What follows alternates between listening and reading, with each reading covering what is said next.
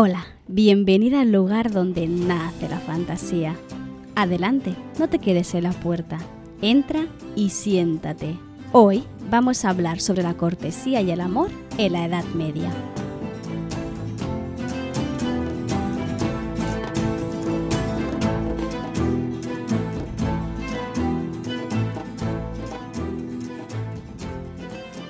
Cuando hablamos de amor en la mitología y en las historias de nuestras leyendas, siempre lo entendemos según nuestro paradigma occidental y contemporáneo. Pero este, como otros tantos conceptos, se ha ido adaptando con el paso de los tiempos. En el anterior capítulo mitológico estuvimos hablando de Afrodita y las dos interpretaciones que se le daba al amor.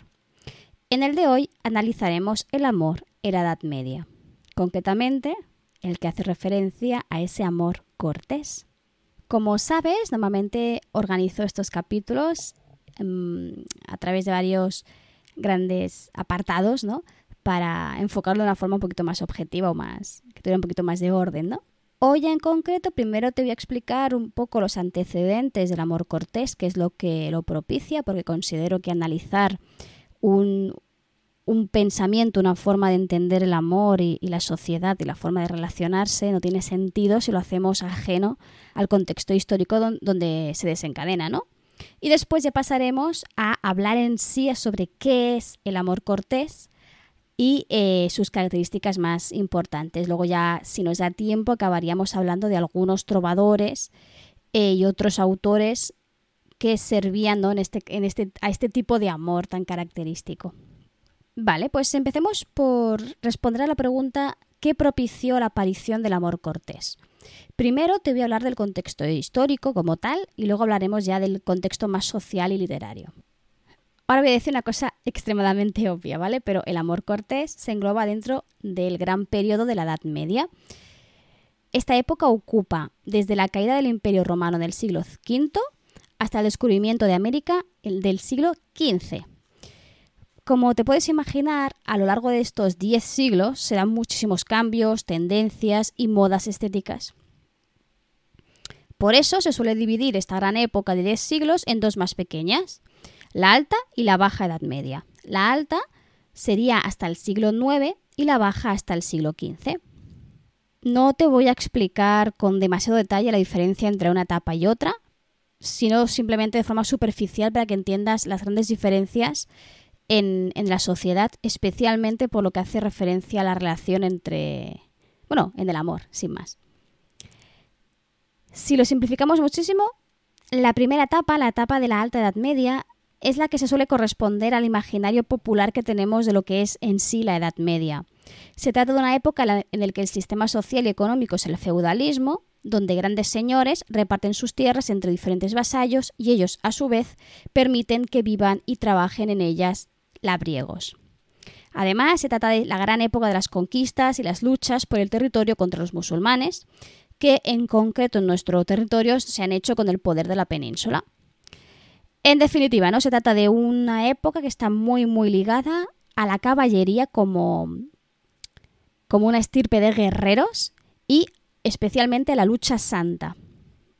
Esta época va avanzando con el tiempo y se van a ir desatando distintos acontecimientos que propician un nuevo orden social.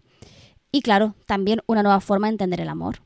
En la Baja Edad Media surgen las ciudades y una nueva clase social, que es la burguesía, que eh, empieza poco a poco a coger fuerza hasta superar en parte a, la, a la nobleza, básicamente porque eran quienes manejaban el dinero. La nobleza tenía las tierras pero la burguesía el dinero. Además de esto, que ya cambia muchísimo el paradigma social de los estamentos, ¿vale? Porque se crea una nueva clase social que no sabe muy bien cómo ubicarse en este paradigma. El cristianismo ya se ha extendido lo suficiente como para no necesitar a estos aguerridos caballeros.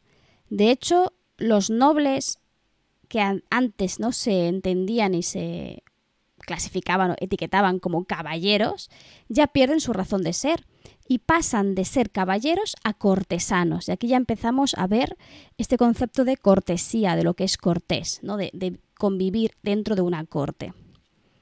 Esta será la gran diferenciación que propiciarán el surgimiento del amor cortés. Entre otras cosas, y puede parecer muy absurdo, es porque se aburren mucho en la corte sin tener nada contra lo que luchar. Obviamente no fue el último, el único motivo, ¿vale? Como ya te explicaré más adelante, en el amor cortés la mujer pasa a una posición dominante en este juego de enamorados. Esta revalorización del papel femenino, ¿no? Puede explicarse eh, en muchos aspectos, pero los que se suelen destacar más, en primer lugar, es el culto a la Virgen María, que se da en esta época, poniéndola a la misma altura que su hijo. Y también mm, por influencia del catarismo, de los cátaros, que es un movimiento religioso también cristiano que tuvo muchísima influencia en Occitania, que es la zona en la que surge este tipo de amor cortés.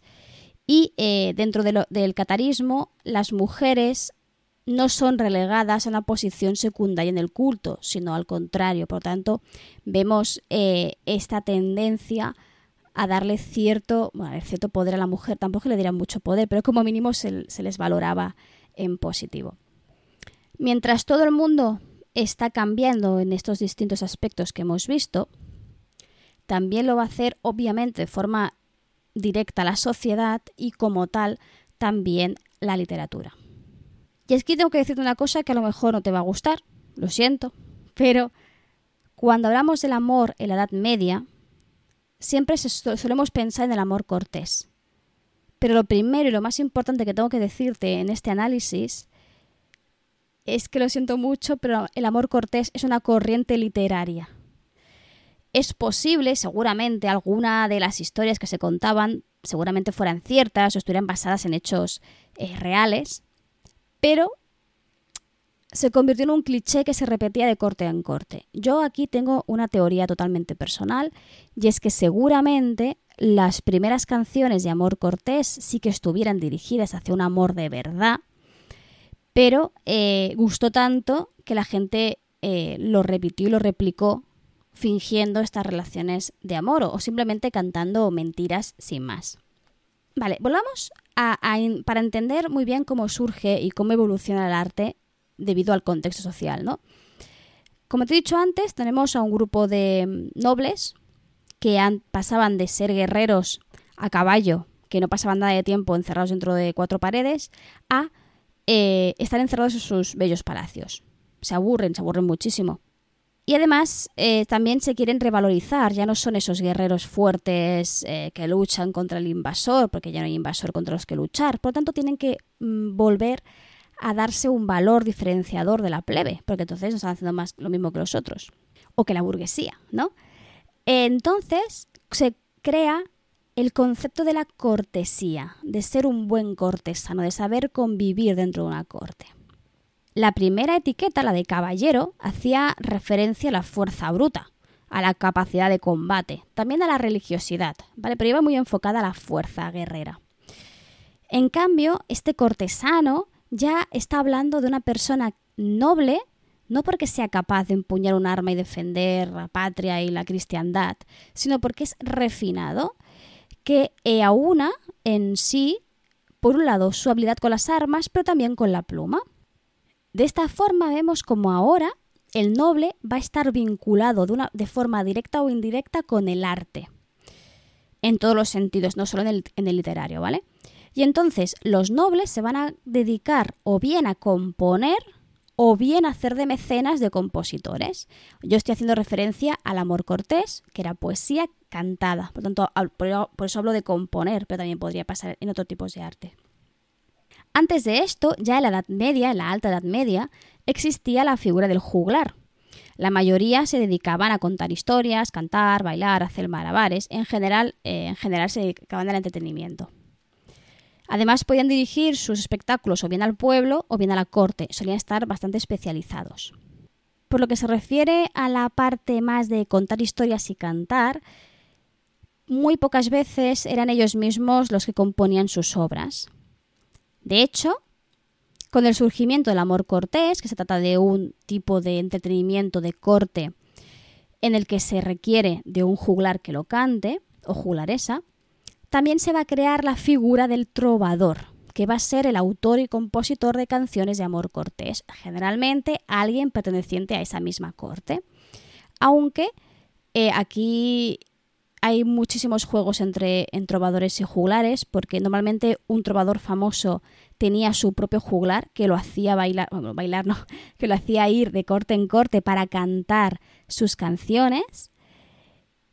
O también encontramos eh, figuras que son trovador y juglar a la vez, cuando pasados los años los juglares, perdón, los trovadores ya no son solo nobles, también son gente de la, entre comillas, plebe o eh, de la burguesía.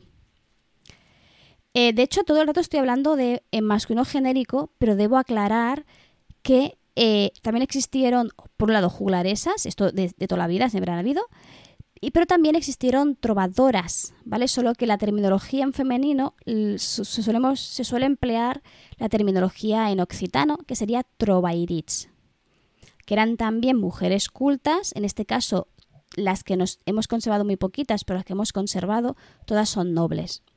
Seguramente hubieran de, otras categorías sociales, pero eh, lo que tiene la historia es que nos llega lo que nos llega.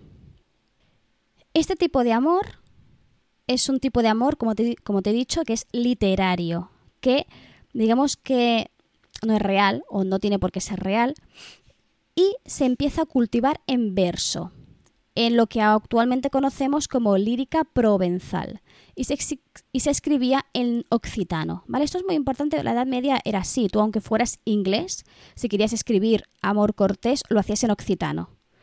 ¿vale? O sea, como aún no se habían formalizado bien las lenguas romances, había, much, había mucha estabilidad de que todo el mundo hablaba un poquito de todo, lo chapurreaba un poco todo, ¿vale?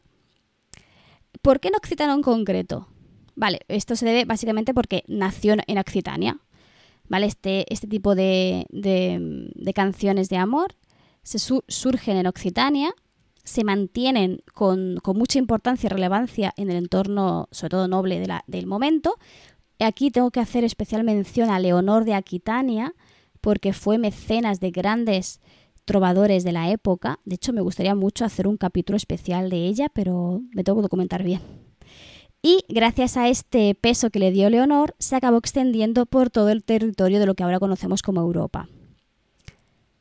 Fue tan importante este género poético que estas relaciones de amor se acabaron reflejando también en otros géneros. Por ejemplo, los cantares de gesta ya tardíos, que seguían siendo lírica, pero también en prosa, como por ejemplo romans y los libros de caballerías. De hecho, en el podcast ya hemos hablado de algunos en los que se observa, las características de, este amor, como por ejemplo Tristán y Solda. Vale, eh, no hago más que hablar del amor cortés, pero no te estoy explicando qué es, ni, ni de qué trata, ni qué tipo de relaciones se establecen, ni qué caracteriza este tipo de relaciones románticas, ¿no? Vale, vamos a responder a la gran pregunta, ¿qué es el amor cortés? Aquí lo he dividido por varios apartados para irlo trabajando, irlo viendo de poco a poco y de forma que te quede, sobre todo, que te quede clara, ¿vale? Iré utilizando las palabras propias del occitano para hacer referencia a los personajes o a los géneros, pero siempre con la, la, traducción al lado, ¿vale? O sea que por eso no te preocupes. Lo más importante que tienes que entender sobre el amor cortés es que se repite el mismo esquema siempre, si no, no es amor cortés. Se trata de una relación de amor adúltera entre un hombre que podía estar casado o no, en este caso es indiferente, y una mujer que siempre estaba casada. Si canta el trovador, escucharemos el punto de vista, de vista masculino, pero si canta la trova iritz, desde el punto de vista femenino. Esta relación adúltera se daba siempre dentro de un esquema de poder muy característico. La mujer era siempre la que estaba por encima de su enamorado y era la que decidía aceptar su relación, rechazarla o avanzar en este camino del amor que ya te hablaré más a continuación. Esta posición se da porque se basa en replicar las relaciones de vasallaje medievales. Las que te he contado antes, las de un señor medieval feudal que entrega unas tierras a otro menor que él y él tiene que aceptar esto. Entonces se establece una relación en la que eh, de lealtad, de confianza y de protección mutua. Esto lo quieren lo traspasan, de hecho, al ámbito romántico y cogen a este señor medieval, Midons, y lo convierten en la dama. De hecho, se le llama midons con el apelativo masculino. Y el, vasallo de esta midons será el trovador, el enamorado. De esta forma, el trovador intentará conseguir su aprobación y ese beso de amor característico que servía para sellar los pactos. Seguramente te habrás encontrado con algún que otro eh, dibujo de algún manuscrito medieval en la que ves un, hombre, un beso entre dos hombres. Generalmente eh, alguien, un rey o algo así, con otro que no es rey, eh, que básicamente suele, impactar un poco en el sentido de, hostia, no, esto, esto no me lo explicaron en historia, pero es que sí que te lo explicaron en historia, es un pacto de vasallaje. Eh, se trata de un beso social, no a nivel romántico amoroso, en el que eh, un rey entregaba unas tierras a otro, a otro hombre, a un vasallo suyo, y para como símbolo de ese pacto se daban un beso. Por lo tanto, si lo mandamos al terreno amoroso, lo que buscamos es ese beso, de, esta vez de la enamorada. Como va a replicar estas relaciones del vasallaje medieval, vamos a encontrar muchísimos paralelismos con este y también con las relaciones de amor, sobre todo por lo que se refiere a la lealtad, a la confianza, a protegerse entre ellos. Por lo que respecta a, en sí a la expresión del amor, se van a emplear varios lugares comunes que en la época no lo, no los eran, ¿no? se han convertido ahora en clichés literarios. Por ejemplo, cuando uno se enamoraba, utilizaban en occitano la terminología pres d'amor, es decir, cautivo de amor. De esta forma, el trovador le entregará homenajes de amor, le será leal y le ayudará siempre lo que requiera, haciéndolo totalmente dependiente de ella. Debido a que está casada, tendrá que esconder su relación, ¿vale? Porque recuerda que dentro del contexto histórico-social, esto es un señor que llega a una corte y dice, ah, mira, voy a cantar sobre Mimidons. Y claro, no puede decir fulanita de tal, porque fulanita de tal está casada y a lo mejor el marido no le sienta demasiado bien que tú vayas contando cuánto la quieres y si ella te ha dado un beso o si has dormido con ella. Por lo tanto, tienes eh, que esconderla em, para protegerla con una señal, ¿vale? Es decir, un seudónimo. Y las llamaban de una forma diferente. Es gracioso porque si sigues la trayectoria de distintos trovadores, puedes encontrar una evolución en su relación de amor con sus damas o puedes ver que va saltando de una a otra. ¿Vale? Es bastante curioso hacer el análisis ah, en este, de esta índole, aunque seguramente no se tratará realmente de, una relación de amor. De hecho, si nos paramos a analizar el contexto histórico, los, los, nobles, lo que les pasó, los que les pasó a los nobles fue, una cosa muy sencilla. Y es que em, había una cantidad de tierras muy limitadas porque ya no habían conquistas, pero los nobles seguían reproduciéndose y teniendo hijos. Y eh, había muchos hombres solteros, muchos hombres solteros que no tenían unas tierras a las que poder, en las que poder, formar una familia. Entonces lo que hacían era requerir de los favores de las mujeres que ya estaban casadas de otros eh, hombres no para quedarse con ellas, no para robarlas, sino para eh, poder tener una vida en la corte, ¿no? Si le dedicabas canciones de amor a una dama en concreto, es posible que esta dama te acogiera en su corte. Entonces aquí también vemos esta, esta maniobra a nivel social, que al final acabó siendo real, me refiero, había muchos, muchas damas que acogían a trovadores dentro de su corte por las canciones que les dedicaban, que podía ser de forma directa o indirecta.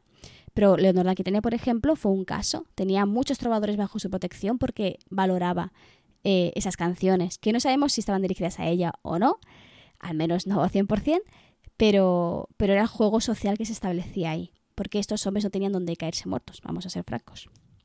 Vale, vamos a analizar en sí en sí la relación de, de amor, porque Vale, te he dicho, la mujer está casada, el hombre puede estarlo o no, eh, se establece una relación de poder en la que ella siempre decide qué hacer, cuándo y dónde, y él tiene que obedecer, ¿no? En ese sentido de obedecerla, rendirle homenajes, estar siempre eh, a su merced, ¿no? Pero eh, había un camino que había que seguir y que vemos como todos los juglares, ay no, juglares no, todos los trovadores o todos los poemas que nos han llegado más o menos se engloban dentro de uno u otro. En verdad se trata, de un camino que el enamorado y la enamorada van siguiendo hasta alcanzar o no la última etapa, que se supone que es la etapa a la que todo trovador aspira a llegar, aunque también algunas damas, ¿vale? Vemos, hay poemas de, de que son muy graciosas por cómo eh, expresan de forma tan abierta eh, el deseo que sienten por su, amante. Vale, vamos, vamos en orden, pues. Eh, la primera, hay cuatro etapas. La primera es el fenedor. El fenedor aún no ha manifestado sus sentimientos por la dama y se dedica a suspirar por ella, de ahí la palabra fenedor, ¿vale? Se expresa el enamoramiento en su primera etapa, que muchas veces pues, es simplemente a primera vista o incluso de oídas. Esto es un cliché de la época en el que te enamorabas de alguien por lo que te decían de esa persona, sin llegar jamás ni a verla ni a conocerla. O al menos no al principio. La siguiente etapa sería el pregador, ¿no? el que pide. Este ya ha manifestado sus sentimientos y le pide que acepte su cortejo. Esta es la etapa más crítica, pues está entregando su corazón junto con sus esperanzas a la, a la dama esperando su respuesta. Que ojo, podía no llegar nunca o ser un rechazo. En este caso, el trovador se queda en este grado, no puede seguir avanzando porque la dama le ha rechazado. Dedicará a las composiciones que va a crear, a llorar la pérdida o incluso, que estas eran muy divertidas, lanzar acusaciones a la dama o a otros trovadores que se habían ganado su confianza. Había, la verdad, era, era muy salseante cuando pasaba este tipo de cosas porque te enterabas de muchas cosas. Bueno, claro, en verdad utilizaban siempre señales, pero si te movías por las cortes, pues eh, podías saber de quién estaban hablando, en qué momento. Y, yo me imagino que vivir eh, eso tenía que, tenía que ser muy divertido. Vale, si el pregador es aceptado, el amante se llama entendedor, el que se entiende con la dama. Aquí la dama ya ha aceptado su cortejo. ¿Cómo lo hace? Eh, lo puede hacer sonriéndole, dedicándole algunas bellas palabras o la que era más habitual era entregándole una prenda de amor, que podía ser lo, más, lo que tenemos visto mucho en cine y en, representaciones em, artísticas, es eh, la entrega del pañuelo de la dama, pero también podían entregarle una joya, un mechón de pelo, muchísimas más. En esta etapa es donde se engloban esas escenas de cortejo a escondidas del marido, del marido celoso y de otros pretendientes. Es la etapa más divertida por lo que se refiere a cómo esquivamos la protección de, este marido o de otros pretendientes o los amigos del marido, simplemente para cortejar, ¿vale? O sea, aquí em, simplemente hablan y em, empiezan o inician esta relación de cortejo.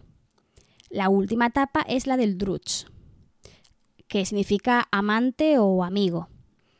Esta es la etapa de culminación de la relación de amor a través de contacto íntimo. Este contacto íntimo obviamente puede darse, hacer referencia a un coito, pero también de forma mucho más idealizada puede entenderse que es un drutsch si eh, han pasado la noche juntos sin tocarse o con una espada entre ambos que eso es lo que sucede, por ejemplo, en el mito de Tristán y Solda, que ya te lo traje en otro capítulo anterior. Depende de lo. de lo. de la tendencia de aquí del, trovador. Debo decirte que la mayoría de composiciones de la época hacen mucha referencia al coito. Y de hecho veremos más a continuación que hay todo un género relacionado con eso. Por tanto, yo creo que la mayormente se da este contacto íntimo y en, las otras pocas, seguramente eh, por, por el ambiente en el que se desarrollan o por quien escribe esa composición, lo hacen de forma más idealizada. A veces incluso simplemente era el beso de amor y ya está, ¿vale? Vamos a hablar de los personajes, que esto es muy divertido también. A ver, dentro de este tipo de, de historias vais a encontrar pues muchos tipos de personaje. Algunos van a intentar ayudar a que se dé a cabo la relación de amor y otros van a intentar impedirla. Depende del texto, de su extensión y de su complejidad, aparecerán más o menos conflictos. Sin embargo, en todos ellos aparecen los tres protagonistas que son los que forman el triángulo amoroso.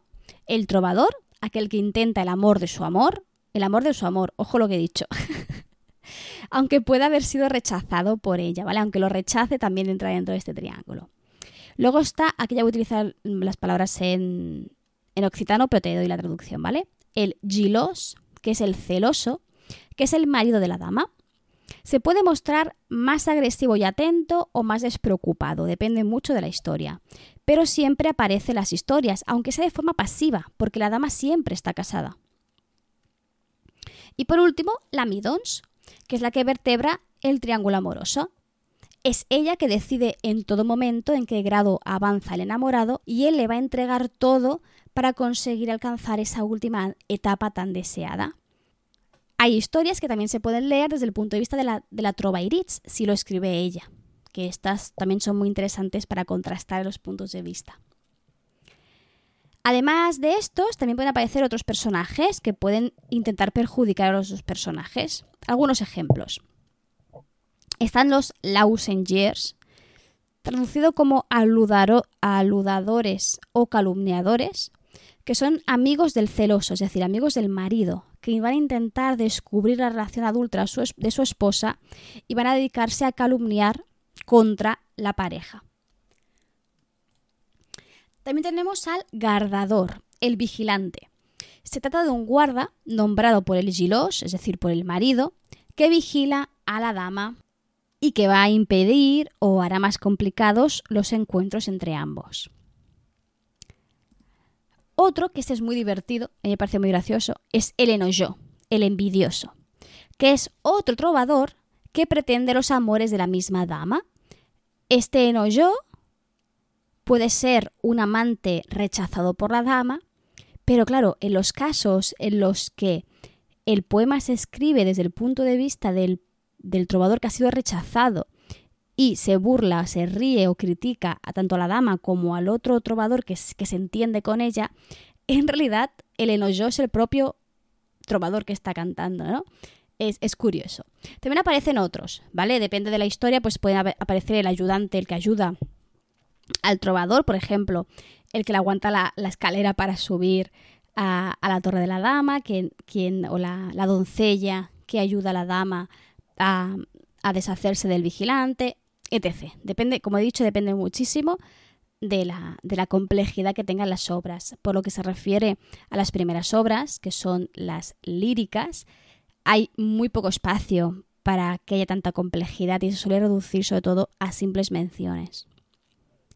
Vale, pues ya que estoy hablando de géneros, vamos a, especificarlos. El género, digamos, principal del amor cortés fue la canso, es decir, la canción. En esta se contaban historias de amor desde diferentes perspectivas y grados en la búsqueda del amor. Podía ser un drutz, eh, podría ser una relación que había llegado drutz desde el punto de vista de la midons, podía ser un entendedor, podía ser eh, un pregador rechazado, etc. Sin embargo, los mismos trovadores cultivaron otros géneros que trataban el mismo tema o se incluían dentro del mismo contexto. Esto, al contexto me refiero ya a nivel social. Por ejemplo, las albas. Las albas eran también composiciones poéticas que narraban la despedida del Drutz y la Midons a la salida del sol tras pasar la noche juntos lo que te decía de que hay un género dedicado únicamente al coito es esta. Tenemos a estos eh, amantes que ya han culminado su relación de amor, que tienen que despedirse. Suele ser una, un, género así como con cierta nostalgia porque tienen que decirse adiós, porque ya va a volver con su marido, porque bla, bla, bla. Y tenemos eh, a, las... Suele aparecer siempre este personaje que aguanta la escalera para que el Druch baje. De hecho, sobre, sobre las albas y, las albas eh, tenemos, no, no, he dedicado aún ningún capítulo específico a la Celestina, pero eh, la muerte de un personaje es en realidad una parodia de estas albas y de, esta, de, esta, de este que tiene que aguantarte la escalera para que bajes. Pero bueno, ya, ya, te, ya te... En otra ocasión te contaré un poquito más de la Celestina si te apetece, que soy bastante fan de este, de este clásico. Vamos a por más géneros. Está la pastorela. La pastorela em, explica el encuentro entre un caballero, es decir, aquí cuando digo caballero me refiero a cortesano, ¿no? Y una pastora, obviamente, como indica el nombre. Entonces, em, él le va a requerir, bueno, depende, depende del contexto, ¿vale? Pero él o ella, la, cuestión es que se van a requerir Amores. Y cuando digo amores, no estoy, no estoy hablando de una relación amorosa como si pasaba con la Midons, porque no es noble ella, sino que simplemente se refiere a un encuentro sexual y ya está. Entonces, el tono ya va a ser muy diferente. Él ya no va a ser un servidor feudal, sino un galanteador. Es más, eh, ella se muestra normalmente muy despierta. Depende del, texto, puede intentar engañarle o participar de forma activa y juguetona dentro de, esa seducción. Tenemos, por tanto, el mismo personaje, ese mismo trovador que le dice maravillas a su, a después eh, explicando este encuentro con esta pastora. Generalmente el, o acaba en encuentro, el encuentro realizándose, o acaba la, pastora eh, engañando y dejando en ridículo al, caballero. Pero vamos a lo interesante. Vamos a lo interesante. Hay dos géneros que se pueden confundir, pero no hay que confundirlos, que son el, el sirvantés y el atensó. El sirvantés es un texto poético que su objetivo principal es hacer crítica de algo, pero suele ser, o sea, crítica más agresiva que otra cosa, ¿vale? Eh, normalmente lo que se hacía era calumniar y sacar los trapos sucios a otro trovador. Por ejemplo, si un trovador te había robado, entre comillas, a tu dama, pues te dedicabas tú a escribir un Cervantes para decir lo horrible que es esa persona, lo malo que es, la hablabas, o sea, pero era, muy exagerado, ¿eh? De, hablar de su madre, de lo sucio, que, lo mal que huele, eh, que en verdad solo la quieres por su, yo qué sé, ¿sabes? O sea, era como muy, muy así, que te he visto con tres o cuatro más, que, pero muy así. Piensa, piensa o sea, tú lo que tienes que tener muy, muy en cuenta es que estos textos no eran leídos, estos textos se escribían y el escritor mandaba a un juglar para que lo cantara por todas las cortes. Iba, y el juglar iba de corte en corte cantando lo que, lo que el trovador había escrito. Entonces, claro, imagínate un, un sirvante, o sea, va, el, juglar a cantar mierdas sobre otro trovador. Que claro, ¿qué pasa? Pues el aludido respondía con otros sirvantes. O sea, básicamente era hacerse una Shakira, ¿vale? En el sentido de mm, cuento todas tus mierdas, tú me, lo tú me lo reprendes y así, de forma totalmente eh, abierta a la sociedad del momento. Todo el mundo se enteraba de los chismes. La tensó, en cambio, era algo un poquito más sofisticado, ¿vale? Era una discusión o un debate entre dos trovadores. O sea, el texto en sí ya estaba creado para que fuera un diálogo entre dos trovadores. Se suele escoger un tema. Muchas veces eh, se hacían, por ejemplo, tensón sobre técnicas poéticas, sobre cuál es la naturaleza del amor, cuál es la, forma, la mejor forma de enamorar a una dama, dar consejos sobre lo que sea. Estas tensos muchas veces se apalabraban y se cantaban en la corte para abrir un debate. No tenían ese tono agresivo que se tenían los sirvanteses, ¿no? Eh, por ejemplo, tenemos. Hay uno de dos personajes femeninos que hablan sobre la ropa, sobre la moda del momento. Cosas así, ¿no? Entonces estaba previsto que hubiera ese diálogo y seguramente sirvieran para abrir un debate dentro de la corte para que los que no habían cantado o no habían compuesto esa canción pudieran dar de decir la suya. Como puedes ver, el mundo medieval y, el amor en el mundo medieval, sobre todo en la corte, era variopinto cuanto menos. Pero era ficción, o al menos la mayor parte era ficción. Ah, lo que sí que, conocemos es mucha gente que vivió gracias a este tipo de amor, sea falso o verdadero, da igual. Eh, para que te hagas una idea de cuán importante fue el género, desde, entre 1110 mm, eh, y 1280 se registran más o menos unos 450 trovadores, trovadores y trovairits, ¿vale? Juntamente, de, de idioma occitano, ¿vale? 450. Vale, pues mi idea era hablarte un poquito de estos trovadores, estas trovairits e incluso leerte algún fragmento. Pero el capítulo de hoy se me está alargando mucho, así que lo que voy a hacer es nombrarte algunos, los más significativos, y lo dejaré para el canal de Twitch, ¿vale? Te recuerdo que esta temporada una novedad que estoy haciendo es que grabo en diferido en mi casa, yo sola tranquilamente, los capítulos del podcast, los edito, los subo, pero eh, la semana que se publican, ese fin de semana, hago un directo para complementar ese directo, de alguna forma. Hoy, por ejemplo, si lo, si lo escuchas justo el día que sale, pues el sábado, seguramente, asegúrate que sea el sábado, lo tengo seguramente en redes colgado, ¿vale? Eh, haré este directo hablando sobre distintos trovadores, algunas trovairits, leyendo algunos fragmentos. ¿Y sabes lo que quiero hacer? Porque es divertidísimo. Leer, porque cuando hacían recopilación de unas antologías, ¿no? la antología de eh, trovadores, ¿vale? Ponían delante las vidas de los trovadores y son rock and roll. Obviamente son todas ficción, ¿vale? O sea, hay cosas que dices, esto no es posible pero son divertidísimas. El drama más absoluto, el de quién se enamoró, lo que le hizo, lo que le hizo el marido cuando se enteró, o sea, son divertidísimas. Leeremos algunas, sobre todo las más divertidas. Te voy a nombrar, nada, cuatro así rápidamente. Está, por ejemplo, Marcabrú, que hay que mencionarlo obligatoriamente porque es el trovador más antiguo que tenemos conservados. De hecho, tenemos eh, gente así friki, muy simpática ella, que han adaptado estos textos añadiéndole música para imaginar cómo serían o hubiesen sido cantados en la corte medieval. Después tenemos, pues, yo, yo que sé, a Jaufré Rudel, o Rudel, no sé cómo se pronuncia en este sentido. Creo que al ser occitano sería aguda, Rudel. Bueno, eh, que es uno de los más famosos. Su tema más característico es que habla mucho de ese amor frustrado por la distancia que separa a los amantes. Lo más significativo de él es que se cuenta que se enamoró de, su Midons sin haberla visto nunca, solo por lo que oía de ella. Por ejemplo, ¿no? Este también es un caso de estos curiosos. Tenemos también a Bernard de Ventador, que esto es muy, muy famoso y que se, suele emplear como ejemplo del género y que muchos de ellos eh, le seguían y le imitaban. Eh, él lo que va a hacer pues, es expresar su, vasallaje hacia su Midons, que le vuelve tímido ante su presencia, y va a desarrollar el tema principal del amor como prisión. Todo esto no siempre para conseguir ese fin sexual final al que todo trovador aspira.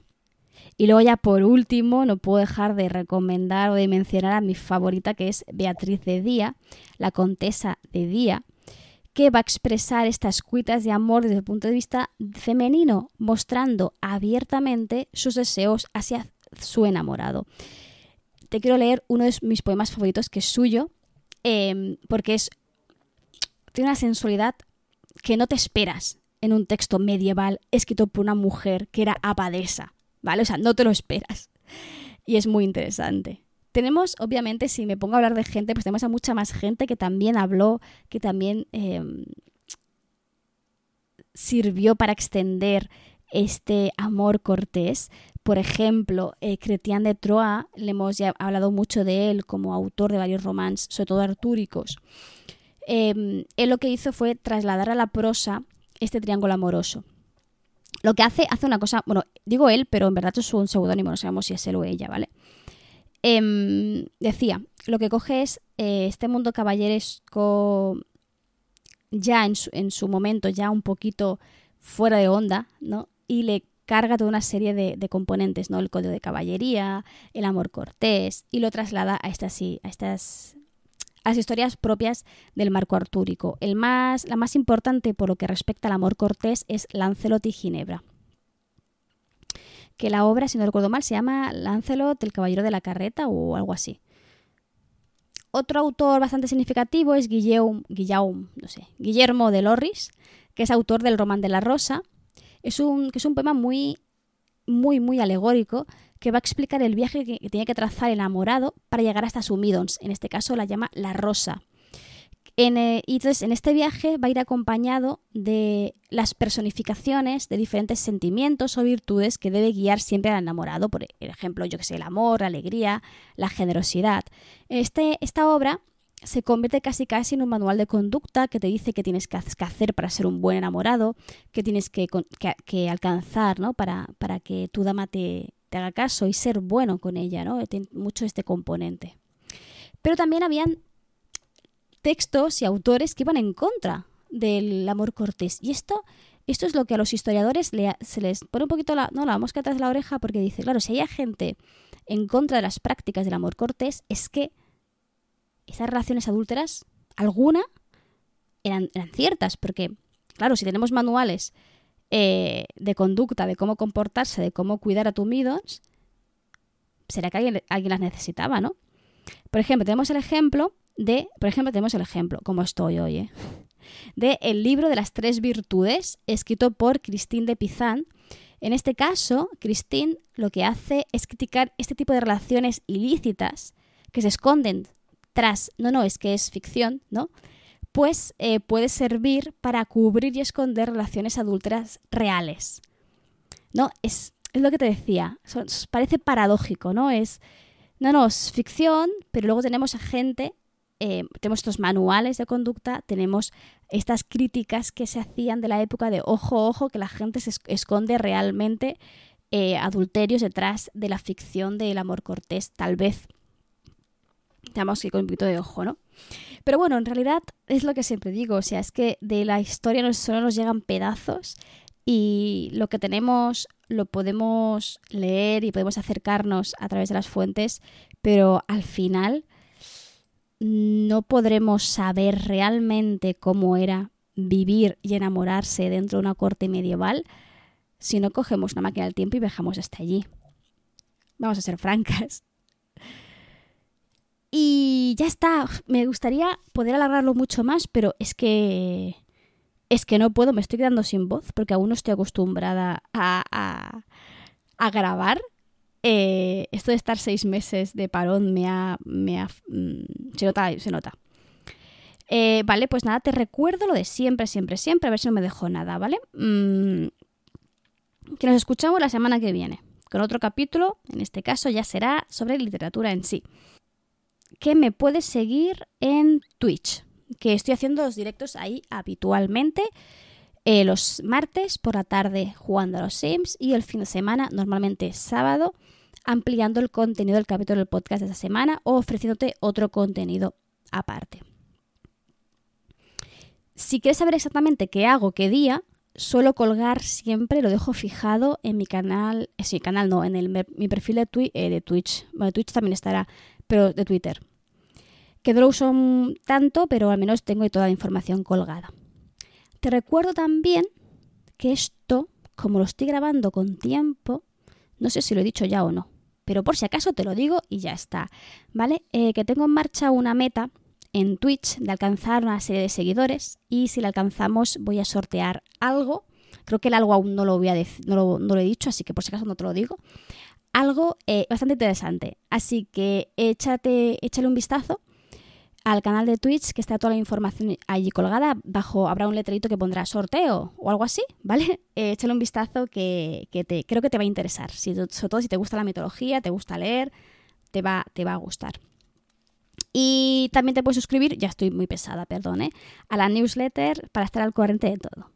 Sabes que publico un, cada 15 días un mail que intenta ser breve y creo que lo consigue con toda la información que he ido que he podido ir haciendo, contenido que he ido haciendo esa, esos 15 días. Y ahora sí que sí, me callo ya está, ¿vale? Te, te, te agradezco mucho que estés ahí escuchándome, que te quedes conmigo este ratito.